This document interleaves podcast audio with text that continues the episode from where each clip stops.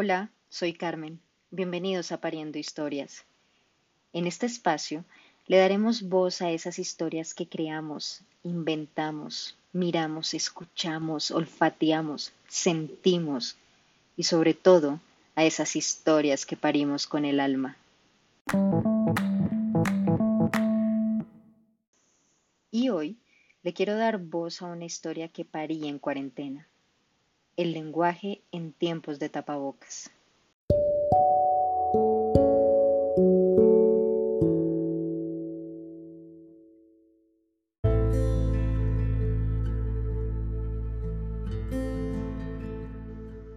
Estaba dispuesta a salir, luego de 30 días en casa. Tenía prisa, debía llegar a tiempo a la lectura de exámenes que le iban a hacer a mi papá. Tomé mi bolso, mi celular y salí del apartamento. Mientras esperaba el ascensor, me acordé que algo importante se me quedaba, algo que se ha convertido en mi adorado tormento, el tapabocas. Adorado porque me cuida y tormento porque cuando me lo pongo siento que ni puedo respirar. Regresé al apartamento, lo busqué, me lo puse y ahora sí estaba lista. Llegó el ascensor y todo empezó a ser extraño para mí. Venía a bordo un vecino, no pude reconocerlo. Traía gorra y su respectivo tapabocas. Solo pude ver sus ojos y bastó solo una mirada para entender que me saludaba.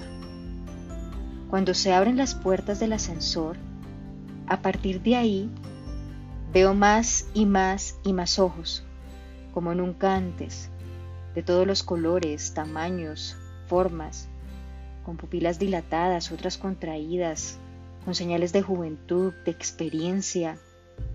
Dios, cuántos ojos a mi alrededor. Luego en la clínica, lo primero que reconozco son los ojos azules profundos del señor Rojas, mi papá, los que ese día me reconfirmaron que los ojos sí son el espejo del alma. Le pregunté cómo se sentía y sus ojos contradecían lo que salía de su boca escondida en el tapabocas. Elegí hacerle caso a su mirada y concluí que se sentía triste, adolorido, pero con unas ganas ni las perracas de salir adelante. Ahora, no fueron solo los ojos de mi papá los que me hablaron ese día.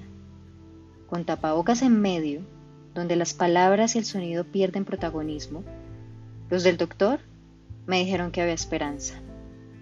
Los de la recepcionista de la clínica, que tenía que apresurarme con la autorización de los exámenes los del vigilante que estaba saliendo por la puerta equivocada, y los ojos arrugaditos y brillantes del taxista que gracias por la propina.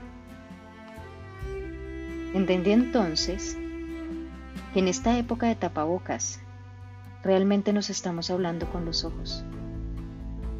Son los que están visibles y mostrando lo que estamos sintiendo detrás de cada mensaje que sale de nuestra boca. De regreso a casa, Luego del protocolo de desinfección y todo esto, tomé un nuevo tapabocas, me lo puse y frente al espejo quise descubrir qué estaban reflejando y diciendo mis ojos en esta época de cuarentena.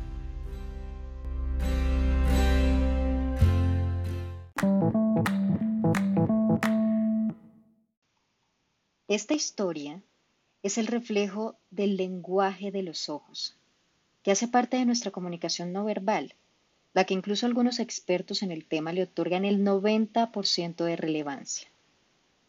Para la psicóloga Gemma Sánchez, en un artículo que escribe para el portal La mente es maravillosa, este lenguaje, aunque es inconsciente, es decir, no mantenemos el control sobre la forma de mirar, tiene un alfabeto que ha sido posible descifrar a partir del comportamiento de las pupilas, el movimiento del globo ocular y de los músculos de los ojos. Por ejemplo, ella indica que unas pupilas dilatadas expresan que estamos frente a algo que nos agrada y por su parte, las contraídas reflejan que estamos frente a algo que no nos gusta o genera rechazo. Son algunas de las tantas formas en las que se expresan nuestros ojos, incluso sin que lo podamos controlar. ¿Y qué tal si hoy en casa te pones tu tapabocas y frente a un espejo reconoces la esencia de tus ojos y lo que están comunicando? Esto es el lenguaje en tiempos de tapabocas, la historia que parí. ¿Cuál es la tuya?